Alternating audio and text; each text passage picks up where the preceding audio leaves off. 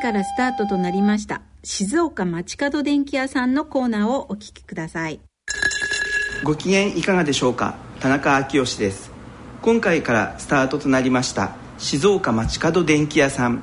このコーナーでは静岡県内各地で商店街などの地域活動を担っておられる電気店の店主の方に、えー、インタビューをさせていただきます。そして静岡各地の様子電化製品をめぐるエピソードなどを静岡県在住の私田中昭義が伺ってまいります。さて、えー、今月は静岡県電気商業組合理事長の石井勝次さんにお話を伺ってまいりたいと思います。石井さんよろしくお願いいたします。はい、えー、こんにちは。石井でございます。よろしく一つお願いをしたいと思います、はい、よろしくお願いいたします、はい、あの全国にこう、えーと、電気商業組合さんあると思うんですけれども、はい、静岡の組合の特徴とかですね、はい、静岡ならではのこんな活動もしてますみたいなことがあったら教えていただけますか？そうですね。あの私全国の方もやってますが、はい全国の流れとは一線を引いてる部分もあります。あそれはで正直申し上げて、はい、私はで皆さんのためになることであればイエス、はい、ためにならなければノーということをはっきり申し上げておりますので、はい。でえーと、そもそも、えーと、この石井さんご自身で電気店も経営されていらっしゃる一方でこの理事長さんとしてのお仕事をされていらっしゃると思いますけれども、はい。はい、石井さんが電気店を経営されているえー、ところはですね、はい、静岡のどんな町の、えーと、どんな商店街なんでしょうか？はい。あのー、まあ、あの静岡駅からですね、北側がすぐ国道1号線っていうのが走ってます、はい、でその国道1号線をですねずっと東へ、はい、約7キロぐらい。7キロぐらい、うんはい、走っていきますと、はい、大きな山田電機と小島さんっていう なるほど膝を丸めてですね,、量販店さんが。量販店がございます、そこをすぐ左折するとですね、あそこからですね約2キロぐらいなところに、北街道の交番瀬名交番っていうのがあります、そこをざっと南北に通ってるところ約800メーターございます、はい。そこの両サイドにすずらん通りって言いますが、はい、街路灯が66基立ってます、はい、明るいです。日本平から見ると滑走路のように見えます。なるほど。そのようにお客様はおっしゃいます。はい、はい、で私もあの電気の業界のこともやってます。はい、はい、当然それがあの要するに生活費になってるわけですから。なるほどなるほど、はい、それは頑張ってます。はいかりました。全国の方々聞いてくださってると思うんですけれども、はい。はい、ちょうど、えー、石井さんの、えっと、お店からも富士山はちょうどよく見える形で,、はい、で。えー、と石井さんはの商店街でのいろんな活動もされていらっしゃるというふうに伺いましたけれども。はい、はい、あのすずらん通りっていうのはですね、実はあの子供たちがつけたんですね。子供がつけた商店街の、はい、あの私今からですね18年の10年28年前に街路灯を着手しました。はい商店街に街路灯そうです。その時にやったのが3頭で枝ぶり1つから3頭の枝が出て、はい、ボールが3つ道路へこう出ていた、はい、でアーケードなんか作れるような状況の場所ではございませんでしたのでなるほど、はい、道をなんとかこう柳のようにこうならないかとい。う形でちょっと贅沢ですけれども、それを静岡市にお願いをしてですね、はい、補助金を頂いて着手したと、はい、それからあ10年経って、えー、また今度は4頭に変えました、はい、で4頭に変えたやつはですね、あのー、もう少し小ぶりにしまして玉を。そして、えー、それを4頭にしてやはり柳のようにこう立つようにしました、はい、そういうやつがあ50メーター千鳥って言いますが、はい、これ50メーター千鳥だともう本当にもうものすごく明るいんです。で節電の世の中でちょっと節電したらどうだろうかっていうふうに思ったこともありました、はい、がしかし、えー、18ワット約20ワットの出力ですので、はい、4頭で80ワット、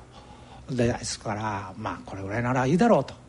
いう形で今日ございます。なるほどなるほど、はい。まだあのいろいろお話も伺っていきたいですけれども、はい、はい、えー、この続きは次回の放送で、えー、お送りしてまいりたいと思います。はい、ありがとうございます。はい、ありがとうございました。静岡町角電気屋さんのコーナーでした。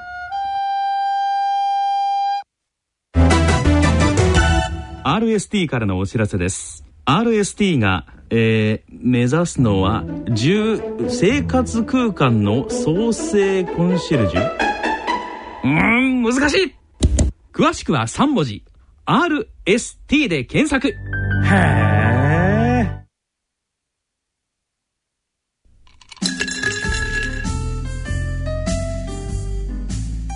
大人のための大人のラジオ。大人の科学のコーナーです。このコーナーは日経サイエンス発行人の吉川和樹さんにご出演いただきます。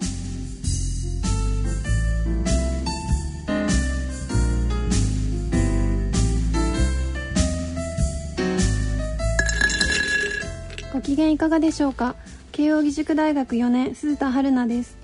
ご機嫌いかがでしょうか？東京大学政策ビジョン研究センターの山野博子です。このコーナーでは日経サイエンス発行人の吉川和樹さんに日経サイエンス誌の特集記事について解説いただいています。吉川さんよろしくお願いします。よろしくお願いします。さて10月25日発売の日経サイエンス12月号の特集記事のタイトルは食欲ということですが今回の特集記事の内容について解説いただけますか？はいあの、まあ、食欲の秋にあのぴったりの特集ということで、うんはい、あのまあ、現在、まあ、発売した発売中の日経サイエンスはですねあの、えー、食というものをあのいろんな切り口からあの、まあ、科学的に解き明かそうということで、はい、えー、全部で 10, や、えー、と10本、あの結構ボリュームありますね、はい、今回。全てあの食に関する、えー、と記事をあの掲載してます。あのいずれもこれはあの、えー、とアメリカのサイエンティフィック・アメリカンというか、まあ、科学雑誌のあの記事を翻訳したもので、はい、えー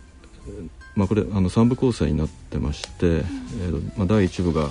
あのダイエットに関する記事、それから第2部が、まあ、料理とか調理に関する記事、はい、第3部が、まあ、農業に関する記事ですね、はい、まあその中からですね皆さんにまあ関心の高そうなあの記事を2つか3つ あの紹介することにしたいと思いますけれども、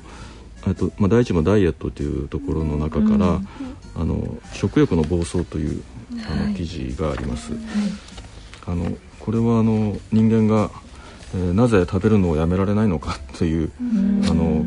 要するにあの、えっと、食べ過ぎることをやめられないのかということですね。あの食べ過ぎるのは、まあ、良くないっていうことが、まあ、頭の中で分かっていてもですね、はい、あのまあ、食べ過ぎちゃうあの過食をしてしまうのは、あのまあ、よくその人があの、まあ、自制心がないとかですね、うん、そういう言われ方したりしますね。まあ、そういう精神的な問題ではなくてですね、ちょうどこう麻薬とかその薬物とかの中毒で薬物依存とかってありますけれども、はい、まあ、薬物がやめられなくなるっていうことが脳の関係で、まあ、起きるわけですけれども、うん、まあ、それとまあよく似たようなことがですね、うん、あの食欲についてもあの起きているかもしれないという、まあ、そういう内容の記事ですね。それで、まあ、脳の中にこう報酬系という、はい、あの仕組みがえー、あるんですけれども、まあ、要するにこれを言ってますかね。そういう感覚が出てきて、でますますそれが進むみたいな、あのそういう、まあ、褒美を与えるみたいなですね、あのそういう仕組みが脳の中にあるんですけれども、あの普通はあの食事をこう、えっと、取ると胃とか腸とかがえっと、食欲をこう抑制するようなそのホルモンを出すと、うん、まあ、あの具体的にはそのインシュリンというふうな、はい、あの食欲をまあ抑制する働きを持つホルモンが、うん、あのえーと、血液の中の栄養のレベルが上がってくると作られて、うん、でこれがその,、えーと、その脳のその報酬系と呼ばれるところでもあの放出されこのホルモンが放出されて、うん、普通はその結果としてですねあの食欲が低下をして、うん、まあ、その報酬系のその喜びの感情といったものが、あの抑制されて、うん、えーと、食べたくなくなると、うん、で、まあ、食欲が低下するというのが、まあ、その正常な、あのプロセスなんですけども、あの食べ物の中でも糖分とか脂肪分がたっぷり入ったような食品というのがですね、えっとこれがその別の形でその報酬系という脳の報酬系に強く作用してその、まあ、快楽ホルモンと呼ばれる、その、まあ、エンドルフィンっていうあの、ホルモンを作らせると。でこのえー、ホルモンがですね食欲さっき言ったその食欲抑制のホルモンの働きを、えーと、抑えつけてしまうというふうなあの仕組みが起きてるのではないかということなんですね。まあ、ですからあの、まあ、肥満というものがですね、えっと、脳のその報酬系報酬中枢を満足させ、えー、ということによって、あの引き起こされるということですね。だからあのこういったことを考えると、まあ、肥満の治療といったものこともですね、まあ、新しいことをいろいろと考えられるんじゃないかと、まあ、そういうお話ですね。不思議ですよね。食べ物っていうのは普通害があると思って食べてないですし、薬物とかとは全く別のものだと思っていますけど実はそのたくさん食べ過ぎるとか、何か量の関係なんですかね。そういう脳内のホルモンのバランスを乱すようなことがあるということでしょうか。ここで言ってる話は、はい、あの頭の中では、えっと、要するに少しこう知性的に考えて、うん、えっと、あの食べると太りますよと、うん、あの健康にも食べ過ぎると良くないですよということは頭,、頭の中ではでは、えっと、分かってるんだけども、あのそれが、えっと、体が言うことを聞かないっていうか、あのそういう話ですよね。ですからあの全ての食食物についてそういうことが起きるわけじゃないんだけども特に、あの昔と違って最近そういう、まあ、糖分とか脂肪分とかがたっぷり入ったいかにも美味しい食品というものをたくさんと取る場合にはそういうことが起きやすいという。なんかあれですかね少しだけ食べるってことに満足できなくて、もっと食べてしまうようなサイクルが回ってしまう感じなんですかね。そうですね、あの本当はなんか抑える作用があるんだけども、それそれを逆にあの抑える作用を抑えてしまうという、あのそういう形ですよね。食後お腹いっぱいの時でもデザートを目にしたするとついつい食べちゃうのとそういうのも。別腹とか言いますね。それと関係ある話なんかちょっとよくわかりませんけども。うん、なんかそういうホルモンの作用があるかもしれないですね。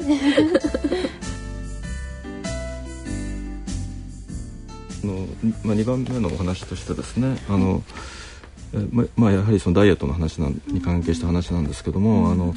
まあ、炭水化物ダイエットという、あの言葉が入りました、入ったということなんですね。えー、でまああのまあ、それに関係したあのテーマの記事がありまして、うん、えー、っとどっちで太る太るのかと、うん、カロリーか炭水化物かという記事です。でまああとこれはそのなぜ太るのかという肥満の原因についてですね、うん、あの大きく分けて2つ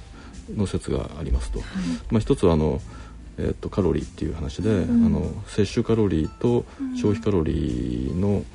えー、アンバランス、うん、カロリーの取りすぎがあると太りますと、脂肪があの増えて太りますと、ですね。だからこれはあのどういう食物脂肪であれ炭水化物であれ、タンパク質であれ、あの取りすぎれば体脂肪が増えますよという話なんですね、どんなものを食べてもカロリーを取りすぎれば太りますと、でもう一つの説はですねあの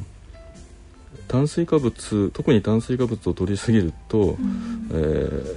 ー、あの太りますよという話で、あのこれはもうあのよりこう体内の複雑な、あの生理メカニズムに注目をしている話で、えー、これはその炭水化物を摂取するとですね、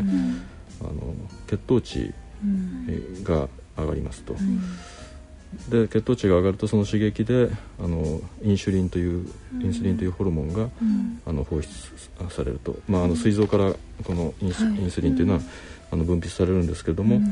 えっと、どういう働きをするかというとそのインスリンがですねあの本来はその筋肉とかあのいろんな特に脂肪細胞っていう脂肪があの豊富に含まれている細胞がありますけども、はい、あのそういったものに働きかけてですね、うん、あのブドウ糖をあの、えー、細胞内に取り込んで、うん、えーと、燃料として使うようにそういう働きかけをすると、うん、それでそれと関連でその特に脂肪細胞っていうのに対して、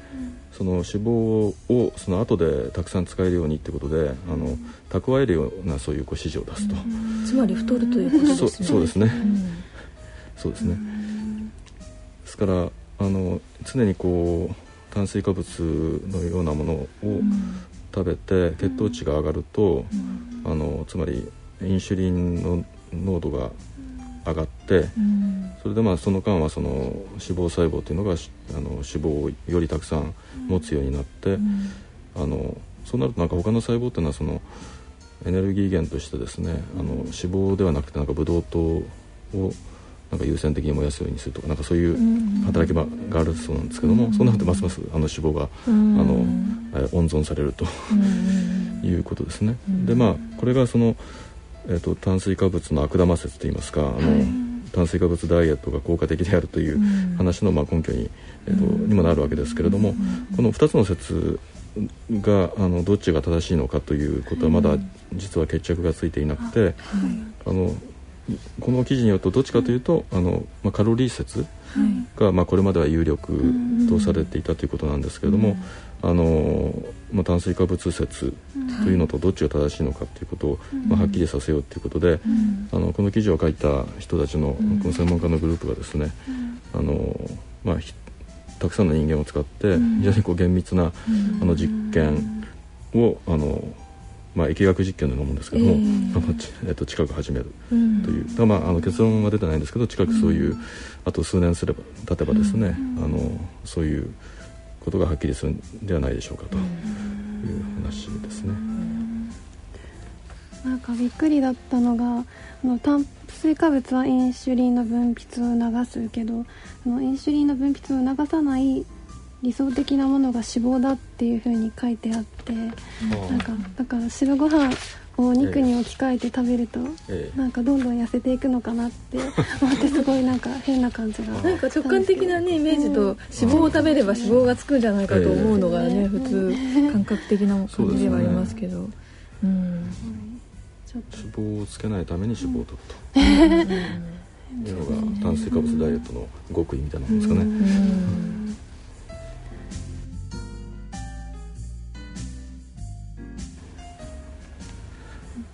とまあそれで、まあ、カロリーの話が出てきたんですけども、はい、あのもう一つ別な記事でですね、はい、あのえー、間違いだらけのカロリー計算というあの記事がありまして、まあ、あのよく食料品売り場なんかでも、あのこの食品は、えー、何キロカロリー書いてますね。メニューとかにもね書いてたり最近はしますけど、うん、え。でまああのでただそういう表示があるんですけどもそのあの大半はですね、うん、まあ、この記事によるとあのかなりこう平均的な計算をし,、して出した数字であってですね、うん、あのまあ、特にその食べ物それを食べて消化したり吸収する、まあ、かなり複雑なあの過程があるんですけれどもそこのあの違いをこう、えっと、かなりこう無視をしてですねあのかなり大雑把な計算をしているとだからまあ不正確何カロリー何キロカロリーというのは不正確な面が強いという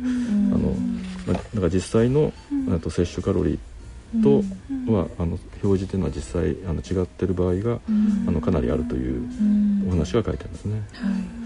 例えばそのあの例えば脂肪とか炭水化物とか、うん、あのタンパク質とかありますけども 1g あたり脂肪というのは9キロカロリーとかですね、うん、あの炭水化物とかタンパク質は4キロカロリーとか、うん、繊維繊維質になると同じ 1g でも2キロカロリーとかですね、でこれなんでこう違うかっていうとあの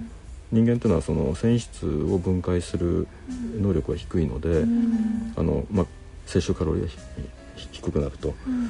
まあ、だからあの一般的一般的にはそういう計算で、うん、この食品には、うん、あのこういう栄養素がこれぐらい入ってるので、うん、何キロカロリーという計算をするんですが、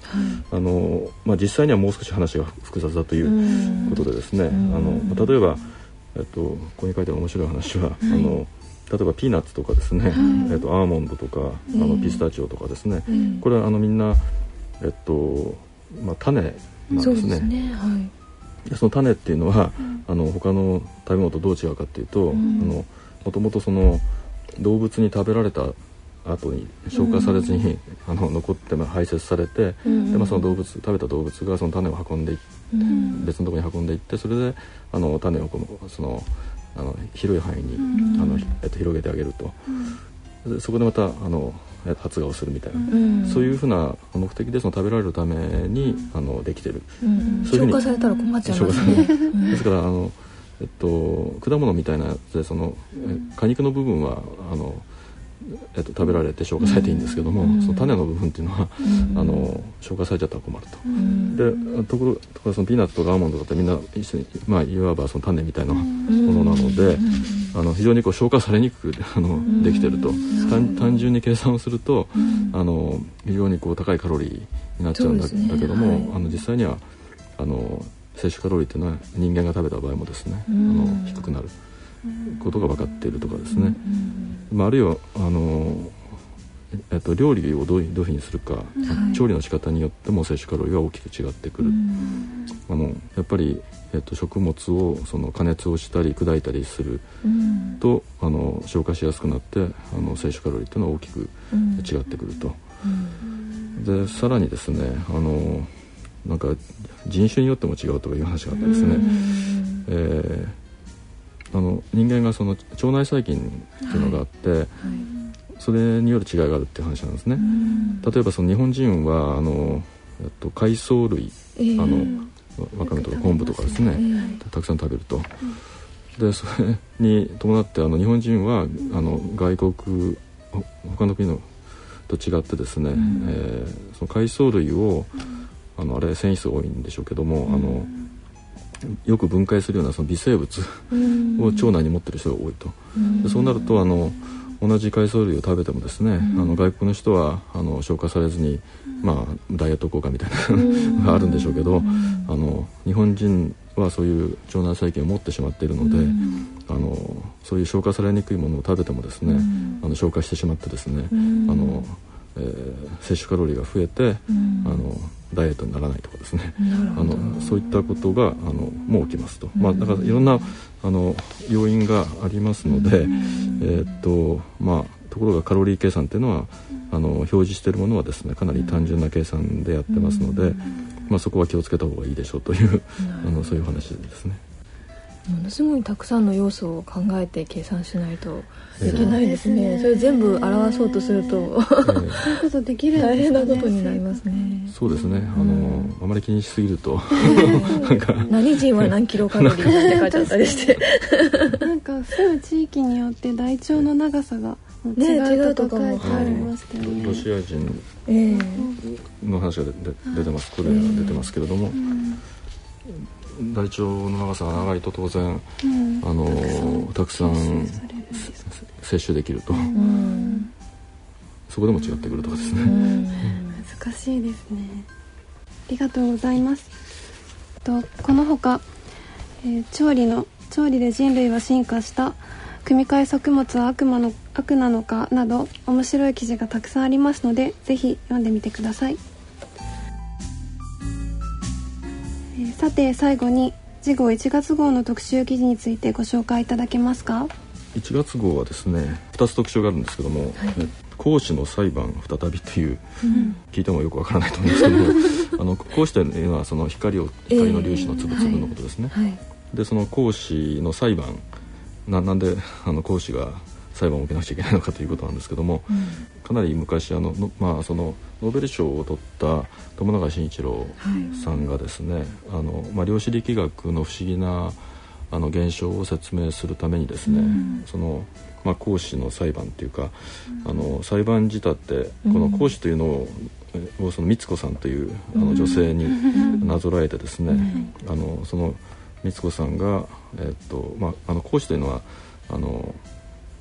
有名なあの、えーと、二重スリット実験っていうのがあって、えー、2つのスリットを同時に、あの1粒の光子がですね同時に通って、うん、えー、通過してその先にあの光の干渉時も作るみたいなですね、うん、そういう有名な非常に不思議な、はい、あの実験があるんですけれども、うん、だからこの、えー、そういうことを説明するためにその光子さんというのがその2つの、えっと、窓を同時に通って、うん、あの部屋に入ってきましたみたいな話をですね、うん、それはもう普通の感覚から言ったらあのおかしいんですけれども、うん、あのこの裁判ではその物理学者が出てきてですね、あの光子さんは講師なので、あのそういうことも可能ですと。いうあの弁護をやってですね、えー、というふうな話なんですね。でそれで今回の特集はそれのまあ続編みたいな話で、じゃああの2つの窓を同時に取ってきたっていうんだけども、あのもうもうちょっと詳しく見ると、あのどういうふうに取ってきたんですかとかですね、あの本当にそんなことができるんですかとかですね、あのそういった研究が進んでるんですね。あのそれをあのまたその裁判仕立てでですね、はい、じゃああの光子さんは本当はどういうふうに取ってるんでしょうかとかですね、そういったあの今あの研究がですね今進んでますので、あの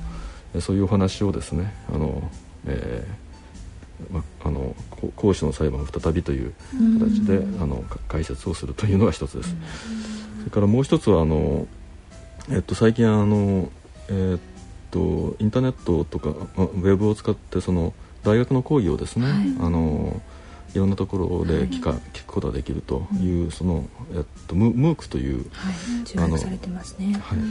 まあ、アメリカなんかで盛んで、うん、まああのまあ、日本でも最近ね、あの試みが始まってるんですが、うん、まあ、あのアメリカなんかの先進国の非常に、えーと、有名な大大学の講義を、まあ、途上国の学生さんなんかが、あの聞いて勉強できるようになってる。というふうなことが今は世界的に広がりつつあるというそういうレポートをですねあの、えーまあ、ムーク台頭するウェブ大学というそういう、えー、特集であの、えー、紹介したいと思ってます。最近日本でもようやくちょっと始めているところも、はい、東大も最近始めたりしてますけどそうですね。ますますこういうのが盛んになっていくんじゃないかなという気がするので楽しみです。楽しみですりがとうございます。日経サイエンス1月号は11月25日発売となります。また次回のこのコーナーの放送は12月7日の放送となります。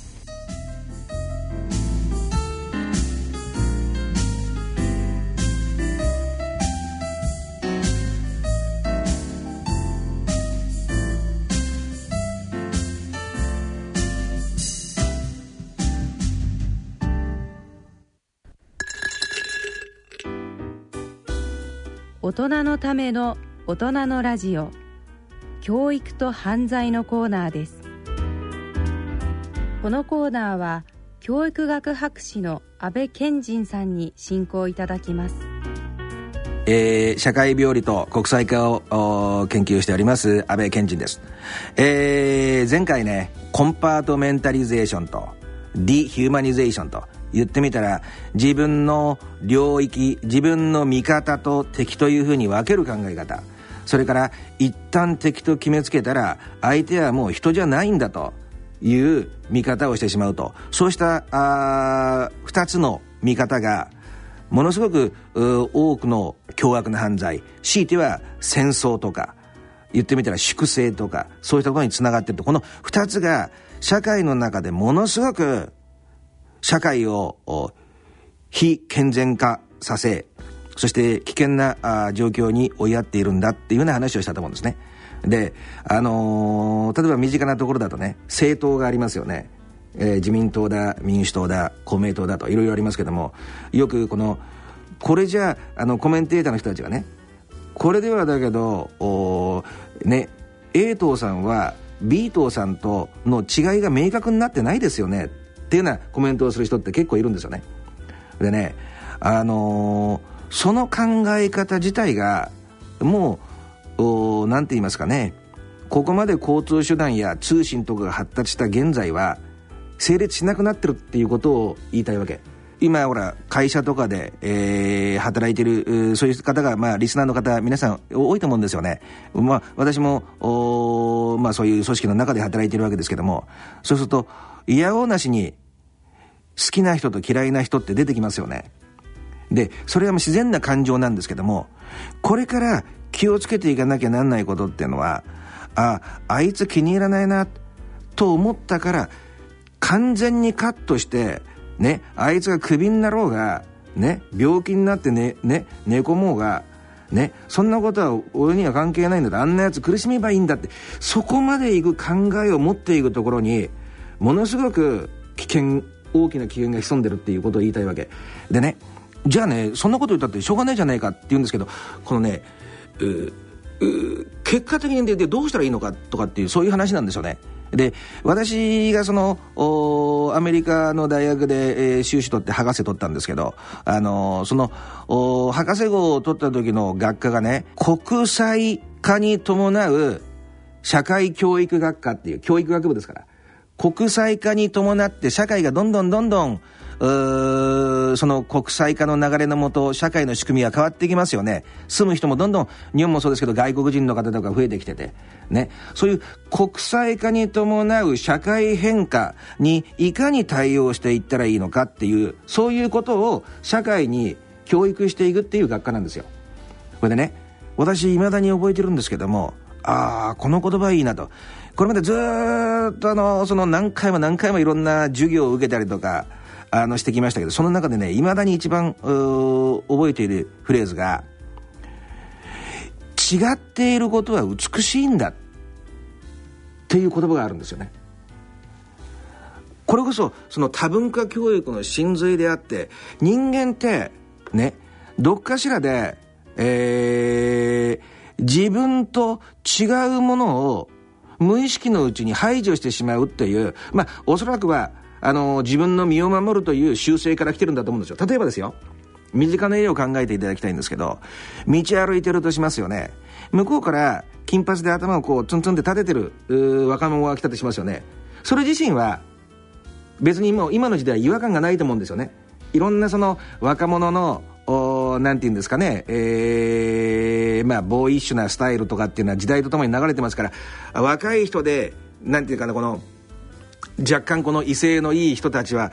あの頭をこうソフトモヒカンっていうんですか？そういう形にしたりして自分の頭の中で理解できるパターンにはまってますよね。それとかあのキャリーパミパミさんですか？ああいうふうなあれとか今女性の方なんかもほっぺたのところこうあの赤赤い感じをねであのー、わざと目立つようにこう、している方なんかもよく、中には、ちょっとまあ笑いですけど、あんまりその図画工学作家とかが得意じゃない方っていうのは、あちょっと言い過ぎちゃってるななんていう例もありますけど、まあそれはいいとしてですけど、でも、頭の中で、あこの人はこういうパターンの人だな、この人はこういうパターンの人だなって自分で分類できれば、意外とそれ違ってるんだけど安心なんですよ。ですけど、変な話ね、皆さんこう街を歩いてとして、あの、一昔前の渡哲也さんのようにね、ものすごい角刈りで、額のこう反り込みがズバッと入ってですねあのサングラスとかかけて歩いてるいる人がいたとしたらですよ。その人は皆さんは別に威圧するわけでも何でもない。ね。そういうファッションセンスでまあ赤いこう解禁シャツでもね紺のまあ縦縞の上にこう出したとして昔のまあやっちゃんファッションみたいなんで歩いたとしましょう。ひょっとしたら話してみたらものすごい親切な人でね。あの見えないとこで、あのー、子犬とかに餌をあげていたりとかね。そういう人かもわかんない。全然威圧して歩いてないとしてもですよ。それすれすれ違う時に、ああ、あいつ嫌なやつだなって思う人の方が正直言って多いと思うんですよ。それが、そこがあれなんですよ。そこをね、実際にクリアできるかどうかっていうのが、これからの国際化社会にとってものすごく大事な特に日本のようなね、あのまあ言ってみたら、ほぼ単一民族国家ですよね。流れ的に来た場合には。肌の色もほとんど同じだしね。あのみんなまあまあ染めてるのを除いて黒髪だしね。言ってみたら東洋人の一つの島国ですよね。でそういう小さな島国ですから余計にこの日本人っていうのはあの自分たちと違うなっていうふうに思えるものを排除する力がものすごく強いです。日本はねあのまあ私も日本人ですけどもあの、当然この国を愛していますけども、日本っていうのはそういう排他的な要素が強いっていうことでは、あの、社会学的には、意外ともう、世界に、広く知れ渡ってしまっているというのはある意味事実なんですよね。で、その中で、ね、私がこの言いたいのは、より、より、なんていうのかな、意識的に違ってるものは、違ってるものだからといって、そこで止まっちゃいけないんだっていう姿勢を持っていかないと、これからの幸せなね、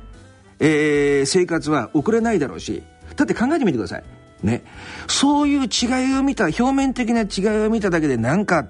て思ってしまいがちだし、そうに思って当然なんですよ。こういう同一色の日本の中に生きて。でも、そこを、そういうふうに思わないように、違っているってことはある意味、面白いことなんだと。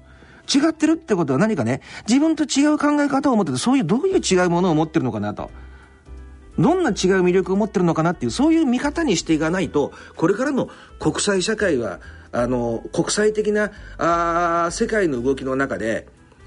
本当の意味で人間として幸せに生きていけなくなってしまう可能性が高いんですよね。で、あのー、これがまあ、あのー、先ほど冒頭で述べました、コンパートメンタリゼーションという自分の、自分と同じグループじゃないからと、自分が A 党だから、B 政党に入ってるやつは仲良くしちゃいけないんだとか、そういう時代じゃなくて、これから本当に成功していく人っていうのは、A グループと B グループがあった時に、私は確かに A グループだけども、ね、で、意見的に私たちのグループのが優勢だけども、B グループの考え方を理解できる部分は、積極的に、積極的にですよ。とりあえず吸収していこうじゃないかっていう、本当に枠を取り払ったね、いろんな違いを受け入れられる大きな傘のような見方をしていく人が出ない限り、今のような小競り合いですね、企業同士の小競り合いとか、社内でのいじめとか、政党間の戦いとかそういったものは一切なくなっていかないし、おそらくはまたどっかで戦争が起こるでしょう。宗教的にぶつかってる部分で、私たちはこうだけども、ね、ある程度このお互いであのー、折衝しながらね、うちのグループが勝ったんだから、うちのグループ一色でっていう生き方の時代はもう終わったんだっていうことを、やっぱり、一人一人がね、特に、あのー、日本のような小さい国の人っていうのは認識していく必要があるだろうと。その見方ができて、その見方をしながら、この人、全然違うタイプの人だけど、なかなか面白いとこあるんじゃねえのかなっていう、そういうね、違いを楽しむ。英語で言うと、being different is being beautiful と。違うってことは、美しいんだっていう感性ですよね。そこをまず食い止めることが、もう一つの第二ステップである dehumanization。言ってみたら、うちらは、あの、A グループで向こう B グループだから、向こうなんかみんなね、選挙の、あの、選挙の時みんな落ちちまえばいいんだと。あんなやつね、家族苦しんでるけど別にね、うちは例えばすごい医者の知り合いがいるけど別にいいやでそういうかんあの偏狭な考え方じゃない形で生きていかない限りこの小さなね30時間ぐらいで一周できちゃうようなボールの上でお互いに暮らしてる中でその切り捨てるというやり方を続けていけばいろんなところでそれがそういう亀裂が生じてねあのいざこざの絶えないしかも、あの、言ってみたらもう、どこに行っても競争。ね。普通に穏やかに、あの、日の当たる縁側でね、あの、猫と日向ぼっこするとか、そういうのが楽しめないようなね、あれになってしまうと。で、一旦その人間っていうのは怖いもんでですね、一旦相手は敵なんだって、自分の中で整理がついちゃうと、あのー、まあ、ナチスドイツなんかの時もそうなんですが、あのー、相手はばい菌なんだと。ね。あのユダヤ人っていうのはばい菌でそういう人と付き合って例えば子供ができた時に血が汚れていくんだとかそういう発想になっちゃうわけもう一歩進むとねあのー、そういう動物なんかにもそういうのがあって外来種の話があってね台湾の猿がこっちに移ってきたと尻尾が4 0センチのものは殺して尻尾が2 0センチのものは日本のものだから生かそうでもねあの、もともと固有のものを大事にするっていうことはわかるんですけど、生まれてきた同じ命、一つの命を全うさせるっていうことに勝る、それよりも大事な美的感覚なんていうのはあるのかしらっていうことなんですよね。あの、一筋縄にはいかないと思うんですけども、少なくとも日頃の生活の中でね、あの、本当に凶悪な犯罪を犯してしまう人たちの心理構造が、 compartmentalization と dehumanization を分けて、その中でも核は compartmentalization なんだと。自分の側と敵っていうのを区切ってしまうっていうところがものすごく大きな原因だということで、それを少しでもね、是正していこうっていう意識を持ちながら、会社の中で意見が合わないけども、ね、一緒に酒飲んだらいい人だったかもわかんないし、そういうね、違ってる人でも、自分と同じ何かの時にはグループとして受け入れられるようなそういう姿勢を持っていくのが